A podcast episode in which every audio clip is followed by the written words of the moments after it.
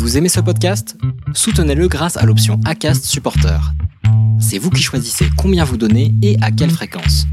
Cliquez simplement sur le lien dans la description du podcast pour le soutenir dès à présent. En général, en fait, pour moi, l'hypersensibilité, c'est un mot qui regroupe beaucoup d'autres aspects, beaucoup d'autres mots, notamment bah, l'hyperesthésie, donc l'hypersensibilité mais au niveau des sens, l'hyperémotivité, l'hyperempathie. En fait, pour moi, c'est vraiment être hyper au monde. Souvent euh, vivre avec une très forte intensité. Comme si on était doté de capteurs, un peu plus que la moyenne, et que la façon dont on va traiter ces sensations, on va être plus réactif, plus rapide, plus impacté. Le jour où j'ai compris que j'étais hypersensible, ou pas.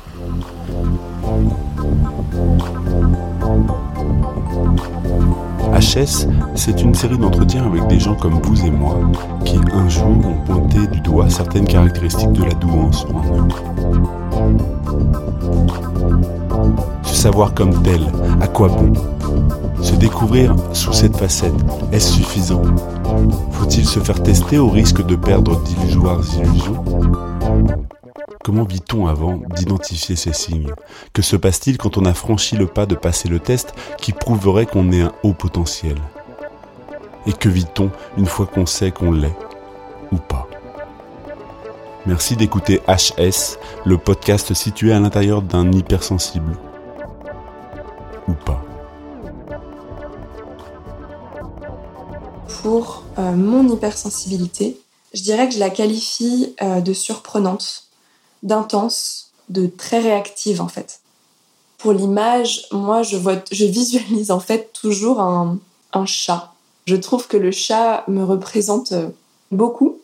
Pour moi, le chat, j'ai cette image quand il dresse euh, les oreilles, quand il agite sa tête, d'un coup il se retourne, il a les yeux écarquillés, les oreilles euh, toutes dressées et vraiment aux aguets quoi. Dès qu'il y a le moindre petit bruit, moi-même quand il y a un, ne serait-ce qu'un petit bruit, qui vient me surprendre, je sens mes oreilles bouger, se dresser, et même à l'intérieur.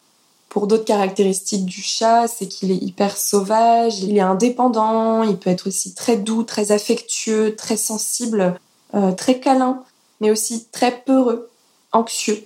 Et puis souvent, il s'est retombé sur ses pattes aussi.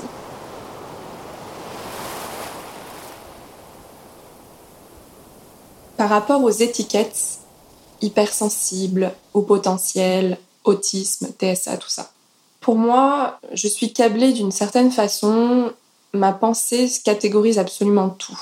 Quand je parle d'étiquette, c'est pas pour émettre un jugement, mais c'est pour ranger. C'est pour vraiment ranger ma pensée. Pour moi, quand on parle de séparer hypersensible au potentiel, autisme, on peut les séparer pour certaines choses, pour des sous-catégories de sous-catégories. Mais à mon sens, il y a énormément aussi de points communs qui se relient. Je vois ça un peu comme un espèce de grand spectre qui englobe en fait toutes ces particularités, à l'image un peu d'une table de mixage avec plein de petits curseurs. Et du coup, on peut être par exemple hypersensible et être au potentiel aussi sur différentes caractéristiques qui vont nous être propres parce que chaque hypersensible, chaque haut potentiel, chaque autiste ne se ressemble pas, on est tous uniques. Pour moi, c'est vraiment une question de curseur. On peut être à la fois euh, autiste et, euh, et pas cumulé avec un fonctionnement au potentiel. On peut être hypersensible et ne pas être concerné par le potentiel ou par l'autisme. C'est un peu comme une grande famille en fait. C'est la famille des neuroatypiques et ça, on a beaucoup de points en commun. On peut aussi beaucoup se reconnaître, notamment, je sais pas, par notre franchise, par notre franc-parler, par notre authenticité, par notre sensibilité, par notre perception du monde. Je parlerai en tout cas de, de ces termes-là. Comment je le vis au quotidien? Comment je me ressens en fait? Quel est mon fonctionnement? Je visualise ma pensée comme un feu d'artifice, vraiment éclaté. Elle part dans tous les sens, c'est une pensée qui est infinie, elle est arborescente, sauf que du coup, elle est tellement éclatée que je mets en fait consciemment énormément de cadres pour euh, ne pas être trop envahie par cette pensée qui me génère aussi pas mal de, difficultés. Ma pensée est systémique, à la fois globale, c'est-à-dire que j'ai une vision d'aigle un peu 360, prise de hauteur, beaucoup d'analyse et d'observation qui me permet de, de, de voir les choses globalement, dans son ensemble. C'est une vision globale faite de micro-détails, comme si j'avais une vision à la fois micro et macro, vraiment à l'infiniment petit, à l'infiniment grand. Ça fait que du coup je m'intéresse énormément aux détails. C'est cet assemblage de petits détails, de petites choses, qui fait qu'après j'arrive à faire plein plein d'analogies et de liens entre ces petites choses pour créer mon grand tout en fait un peu. Vertige du détail.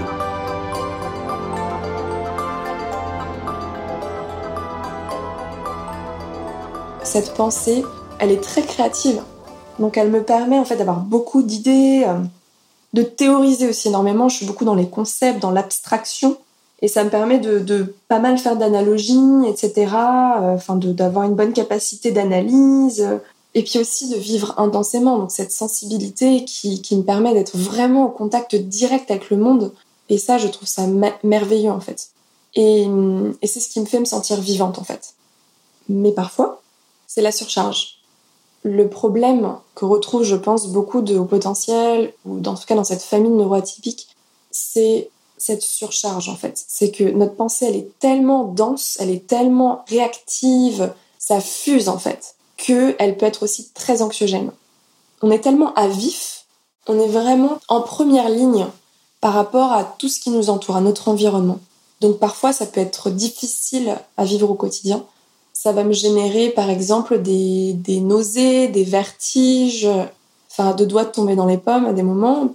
Simplement quand je suis dehors dans la rue, vu que ma pensée est très focalisée sur des détails, il y a plein de petits détails et ça peut complètement me perdre. Dans les supermarchés, dans les galeries, tout ça, je n'y vais plus du tout parce que à chaque fois, j'ai des nausées et j'ai des vertiges.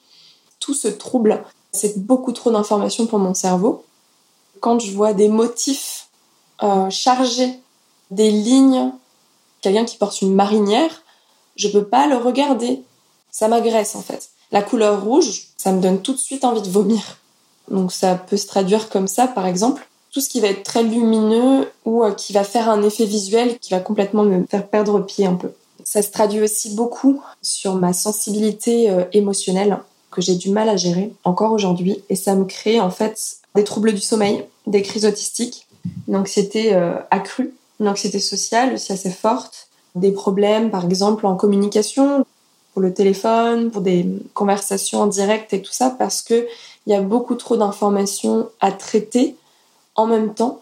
Et ça me demande un effort euh, de concentration et d'intégration plus complexe que d'autres personnes.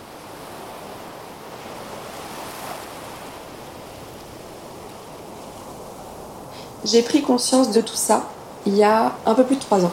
Ce qui s'est passé, c'est que j'ai vécu quasiment 15 ans de dépression, enfin dans un état dépressif avec des épisodes plus sévères, du coup une anxiété sociale et un trouble anxieux généralisé depuis toujours. J'avais plein plein de difficultés, plein de troubles qui venaient s'ajouter, des maladies, des, des problèmes en tout cas de physique. J'ai erré toute ma vie en fait. J'étais dans un flou toute ma vie. Je naviguais. En fait, j'étais là mais pas là. Pour moi, la vie, c'était un film parce que je me sentais vraiment spectatrice du monde et non pas actrice. Je me sentais toujours en décalage et toujours euh, perdue. J'étais perdue. Et ça m'a valu forcément à faire des rencontres qui n'étaient pas alignées avec qui j'étais et qui étaient même à l'opposé de qui j'étais et ça m'a emmené dans des situations un peu compliquées. Et donc j'ai eu beaucoup de mal dans les relations sociales il y a trois ans, c'était euh, la rupture avec un, avec un pervers narcissique euh, avec qui j'étais restée un peu plus d'un an, où ça a été euh, très destructeur pour moi. J'ai fui cette relation, clairement. Je suis rentrée en Bretagne chez moi, enfin en tout cas auprès des miens. Je me suis retrouvée à notre appartement, notre travail, et j'ai essayé à partir de ce moment-là de comprendre qu'est-ce qui m'arrive en fait. Qui suis-je? Pourquoi tout ça en fait? Je comprends pas. Est-ce que je suis si folle? Est-ce que je suis si bête? Est-ce que je suis inutile? Quelle est ma place dans ce monde en fait? Ça a été ça mes questionnements. J'ai commencé à me renseigner sur le probable profil de cet homme. Petit à petit, voilà, dans mes recherches, dans cette volonté acharnée de savoir qui il était, lui d'abord, avant de savoir qui j'étais, eh bien, je suis tombée sur les pervers narcissiques et là, j'ai épluché euh, le domaine euh, pendant plusieurs mois C'est à ce moment-là que j'ai commencé à retomber un peu en dépression et à faire un énorme travail introspectif. C'est là que j'ai compris les proies parfaites des pervers et perverses narcissiques, c'était beaucoup lié à l'hypersensibilité.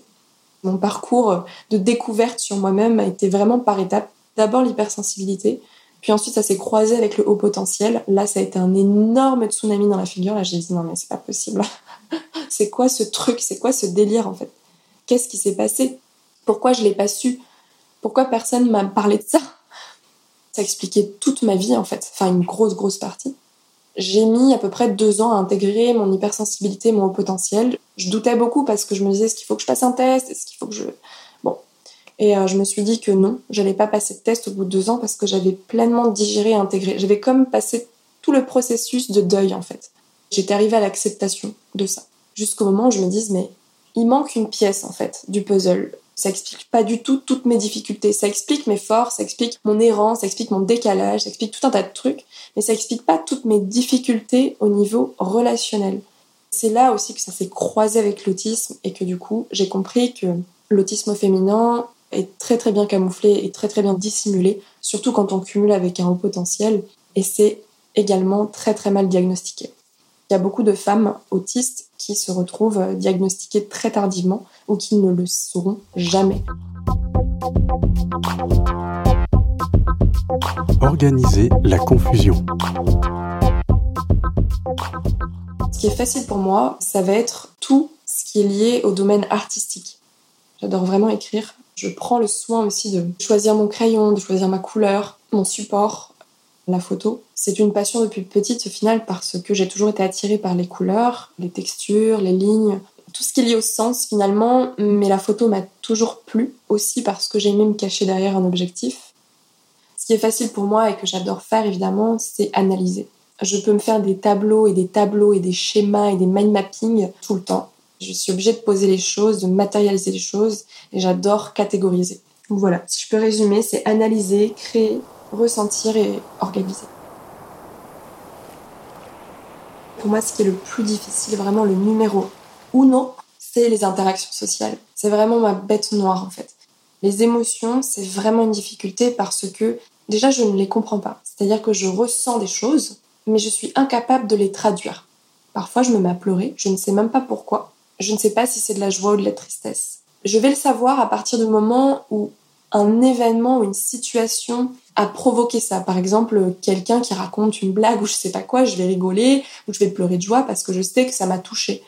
Mais des fois, je ressens des émotions comme ça, la plupart du temps je suis toute seule, il se passe des choses et je n'ai aucune idée d'où ça vient. J'ai appris qu'il y avait un état émotionnel qu'on appelle la confusion. Moi, c'est mon état émotionnel numéro un, c'est la confusion émotionnelle. Et ensuite, bah, ma difficulté aussi, c'est mon autonomie financière, qui est un peu une conséquence de tout ce que je vis. C'est un petit peu compliqué parce que je ne peux plus travailler euh, en tant que salarié, donc je suis entrepreneur aujourd'hui. Donc j'essaie de m'en sortir comme je peux. L'autisme m'a permis clairement de mettre des mots sur mon fonctionnement, de mettre en lumière toutes les dernières facettes que j'avais pas encore visualisées, que j'avais pas compris. Ça explique beaucoup, beaucoup de mes difficultés. Mais ça explique aussi beaucoup de mes, talents finalement. Tout ça, ça m'a apporté une relecture complète. J'ai vraiment euh, relu ma vie entière sous ce prisme de la neuroatypie et ça a apporté de la lumière, de l'éclaircissement sur tout ça et du coup, euh, je me sens beaucoup mieux. Ça m'a rien gâché en soi parce que, à mon sens, ça m'a permis au contraire de me réaligner, de suivre le chemin qui est le mien par contre, ça m'a coûté forcément des pertes au niveau relationnel. J'ai perdu des amis qui n'ont pas compris mon anxiété ou ma dépression ou bah, ma non-réciprocité sociale, par exemple, ou des choses comme ça, qui n'ont pas forcément cherché à comprendre. Après, ça m'a coûté forcément des pertes de capacité. J'ai fait euh, plusieurs effondrements. Le premier, ça a été à, 27 ans. J'ai encore du mal à m'en remettre euh, un an et demi après. Je suis très vite saturée, en fait. Ça m'a créé aussi un, isolement social euh, mais bon, je tends à me, remettre de tout ça et, à être très positive par rapport à ça parce que ça m'a aussi beaucoup apporté de nouvelles rencontres. Mon hypersensibilité, elle est perçue par mon entourage, elle était perçue comme trop, trop caractérielle, trop timide, trop stressée, trop stressante, trop susceptible, trop chiante, trop sensible. J'étais toujours trop, ou pas assez d'ailleurs. On pouvait me reprocher aussi le contraire. Hypo ou hyper. Mais aujourd'hui, globalement, en fait, mes proches, je pense que le fait que je m'accepte davantage, ils m'acceptent aussi. Mon proche entourage est même euh, touché, je dirais. Donc euh, ils peuvent même être surpris par mes réactions parce que parfois ça m'arrive de me rouler par terre, mais littéralement parce que je vais rigoler ou parce que je suis surprise. Je vais sauter, je vais taper dans les mains, enfin voilà, je vais être très très expressive. C'est pas le cas de tous les autistes parce qu'il y a beaucoup d'autistes qui sont au contraire pas expressifs. Mais euh, dans mon cas, je réagis avant même d'intégrer ce que je viens de faire. C'est pour ça que mes émotions aussi sont très compliquées parce que je réagis tout de suite. J'extériorise en fait tout et je comprends ensuite quand j'ai extériorisé quoi. Cette hypersensibilité, ça me permet aussi de, de rentrer en connexion avec eux parce que le fait d'avoir des difficultés dans la communication, sur par exemple mon empathie cognitive et non pas émotionnelle, je peux avoir du mal à me mettre, à me positionner à la place de l'autre, le comprendre par rapport à ses intentions ou les implicites. Tout le second degré, les sous-entendus, tout ça, c'est vraiment très compliqué pour moi puisque j'ai une pensée littérale en fait. Je compense avec mon hyper émotivité, ce qui fait que je ressens les gens, donc je me connecte à eux euh, de cette façon, ce qui peut les mettre en confiance parce qu'ils me perçoivent toujours comme quelqu'un de très fidèle, de très loyal. On m'a toujours dit que j'étais une bonne confidente, très à l'écoute. richesse neurologique.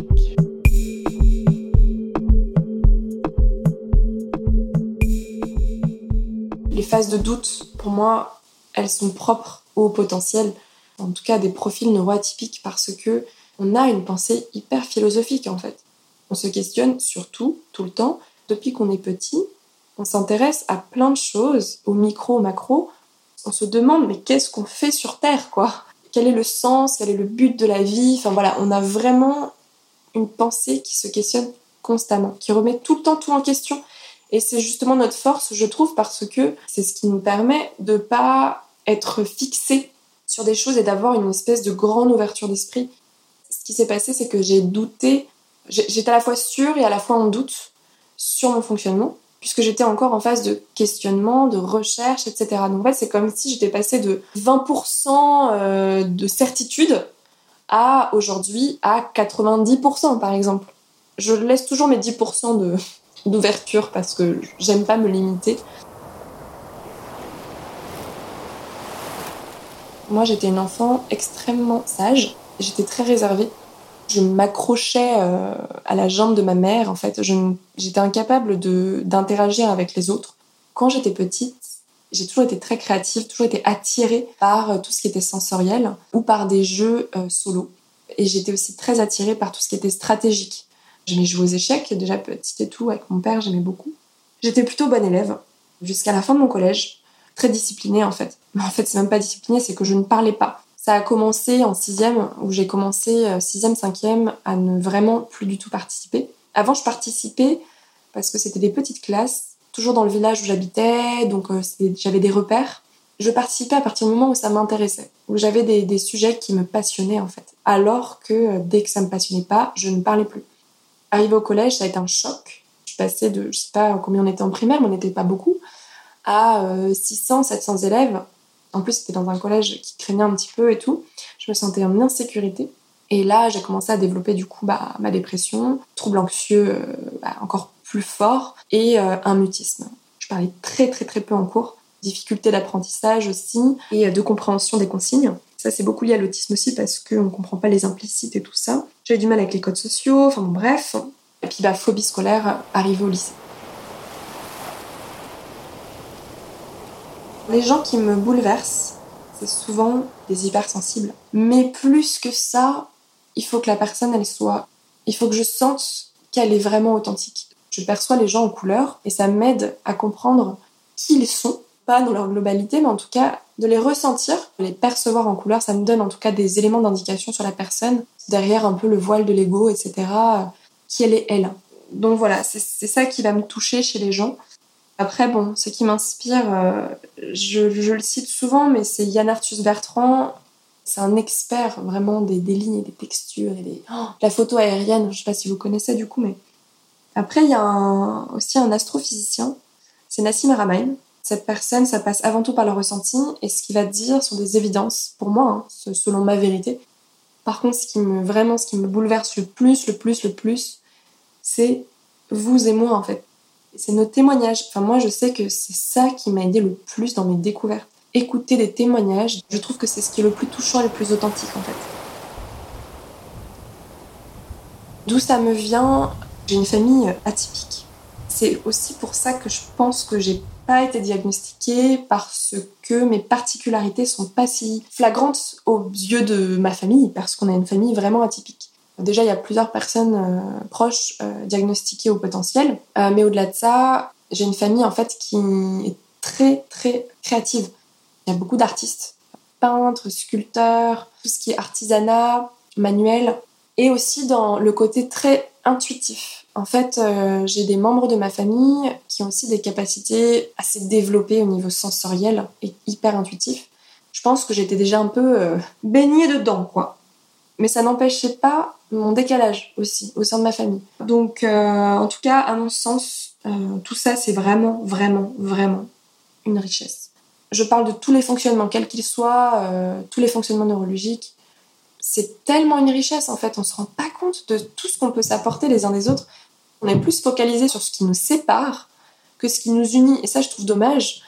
Mais, mais moi, en tout cas, je le mets en place au quotidien pour vraiment unifier les gens, les rassembler. Et je trouve que c'est vraiment important. Prendre sa place. Je m'appelle Claire, j'ai 29 ans et je suis photographe mode et création. J'ai une association euh, d'événementiel pour entrepreneurs indépendants. Je suis en grande, grande phase de changement, de revirement de ma vie suite à un burn-out il y a un an. Aujourd'hui, je suis euh, devenue coach intuitive et j'accompagne du coup les, personnes neuroatypiques, notamment les femmes au potentiel et autistes, à être plus autonomes, plus indépendantes et à aider en tout cas à se connaître davantage, prendre sa place en fait. Ma vie sentimentale, c'est un chaos, à l'image de mon cerveau euh, chaotique et de l'univers chaotique, mais structuré quand même parce que j'ai quand même fait beaucoup de schémas répétitifs hein, dans ma vie sentimentale, notamment euh, avec des hommes qui étaient beaucoup plus âgés. Je crois que j'avais 17-18 ans, j'ai commencé à sortir avec des, hommes qui avaient euh, en, moyenne 15 ans de plus. C'est venu à moi parce que je me sentais un peu moins décalée au niveau euh, plus intellectuel. J'avais ce besoin en fait de stimulation, d'apprentissage, d'expérience intellectuelle que j'avais avec, avec, ces personnes. Par contre, on va dire mon grand paradoxe, c'est que euh, bah, à la fois euh, j'ai une espèce de cognition vaste, je vis dans un corps, enfin dans un ressenti d'enfant. Je suis très contrastée parce que je suis pas dans la nuance en fait. Je suis une femme trop dans l'intellect parfois et en même temps, mais j'ai des réactions mais tellement d'enfant. Donc ça c'est le premier truc des difficultés au niveau relationnel parce que il comprenait pas en fait. Pourquoi euh, à un moment il pouvait avoir des grandes discussions avec moi très profondes etc une heure après euh, je me mets à faire une grosse crise de larmes euh, à être à être par terre quoi à ne plus savoir m'arrêter. Ou à m'émerveiller comme une gamine dans la rue quoi à être là à sautiller à rigoler très fort enfin voilà. Donc bon, ça, je sais que ça perturbait beaucoup. Et évidemment, bah, mon, ma difficulté avec euh, les émotions, de les comprendre, de comprendre celles des autres, ça, ça a généré énormément de conflits et de, surcharge émotionnelle. Après, euh, il y a aussi un problème au niveau de la vie sentimentale. De mon sens, euh, bah, c'était au niveau de la communication, bien sûr. Je ne vais pas rentrer dans les détails, mais de par le fait que je comprenne pas les intentions, les implicites, le non-verbal, c'est très compliqué, d'où mes études poussées là-dessus pour comprendre davantage. Je, je suis obligée de tout décortiquer en fait. Chaque faits et gestes, je décortique tout. Je ne sais pas regarder dans les yeux. Quand euh, je regarde dans les yeux, ça me persécute. Je sens une intrusion, mais une intrusion euh, physique. Ça m'agresse en fait. Je, ressens quelque chose et je sais qu'en fait j'ai trop d'informations euh, sur la personne. C'est trop difficile à gérer pour moi. Ce qui fait que je passe aussi à côté de certaines choses. Dans le regard, dans les échanges, dans le non-verbal.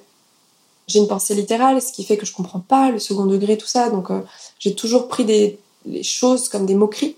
J'ai du mal avec le contexte global, donc tout ce qui est contextuel, que je suis obligée de me, faire une, toute une bibliothèque en fait euh, dans ma tête de situations vécues pour pouvoir reproduire les choses. Par contre, j'ai une grande capacité de camouflage en mode caméléon et d'imitation, ce qui me permet de survivre quand même. Ce qui était gênant aussi, c'était bah, donc ma naïveté hein, par rapport à ça et l'ambiguïté. C'est-à-dire que moi, j'ai pas de frontière euh, non plus entre l'amour et l'amitié. Donc ça, ça a toujours été très problématique. On m'a toujours dit, euh, enfin, penser de moi comme quoi, je sais pas, euh, j'étais une fille facile ou, que j'émettais des signaux à des hommes de drague. sauf que le problème, c'est que moi, mon non-verbal et le non-verbal des autres, je, les je le comprends mal. Les signaux sociaux, je les comprends très mal. Quand on me drague, je sais pas qu'on me drague. J'ai appris, hein, du coup, il y a des trucs maintenant que je commence à capter, mais il y a beaucoup de choses que je comprends pas du tout. Je peux aussi émettre des signaux que j'ai pas du tout envie d'émettre, qui sont pris pour ça. Par exemple, aller boire un verre avec, euh, avec un ami, euh, discuter avec lui euh, toute une soirée, rigoler, être un petit peu tactile, lui sourire, tout ça, être m'intéresser à lui. Pour moi, c'est normal en fait. C'est comme ça que sont toutes mes relations. Elles sont très profondes, très authentiques, très spontanées. Et les gens, du coup, bah, penser que je les drague en fait. Bon bref, voilà. Ça, ça crée quand même beaucoup d'ambiguïté avec beaucoup d'hommes. Et moi-même, j'étais dans le flou aussi. Je savais pas me situer. J'étais, bah ouais, des fois il m'attire, mais des fois il m'attire pas.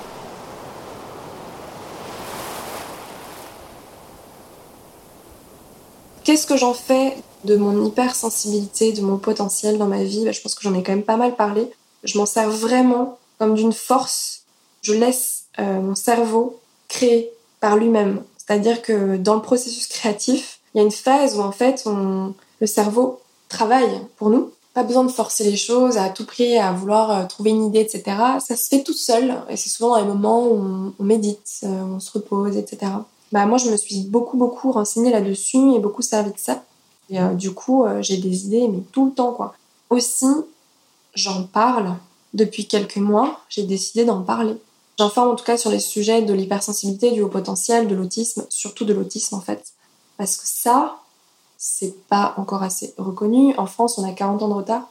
Là, le problème, c'est que la société n'est pas adaptée pour des profils comme nous, euh, même pour les hypersensibles hein, d'ailleurs. Je parle du milieu scolaire, c'est pas du tout adapté quoi. Et pour les autistes, davantage sur d'autres paramètres. Voilà, donc euh, pour moi, c'est important d'informer sur ces sujets. Ça me remplit en fait. Mais ça me permet d'apprendre tout le temps, continuellement j'ai besoin de me nourrir. J'ai besoin de me stimuler intellectuellement, d'apprendre, d'apprendre, d'apprendre et euh, de pouvoir voilà, informer. Et en plus, avec mon métier, je peux aussi créer du contenu. Je peux me servir maintenant de, de la photo, des couleurs, pour étoffer ce projet, mes compétences, mon vécu, et surtout que ça a énormément de valeur pour moi. Merci d'écouter HS, le podcast situé à l'intérieur d'un hypersensible.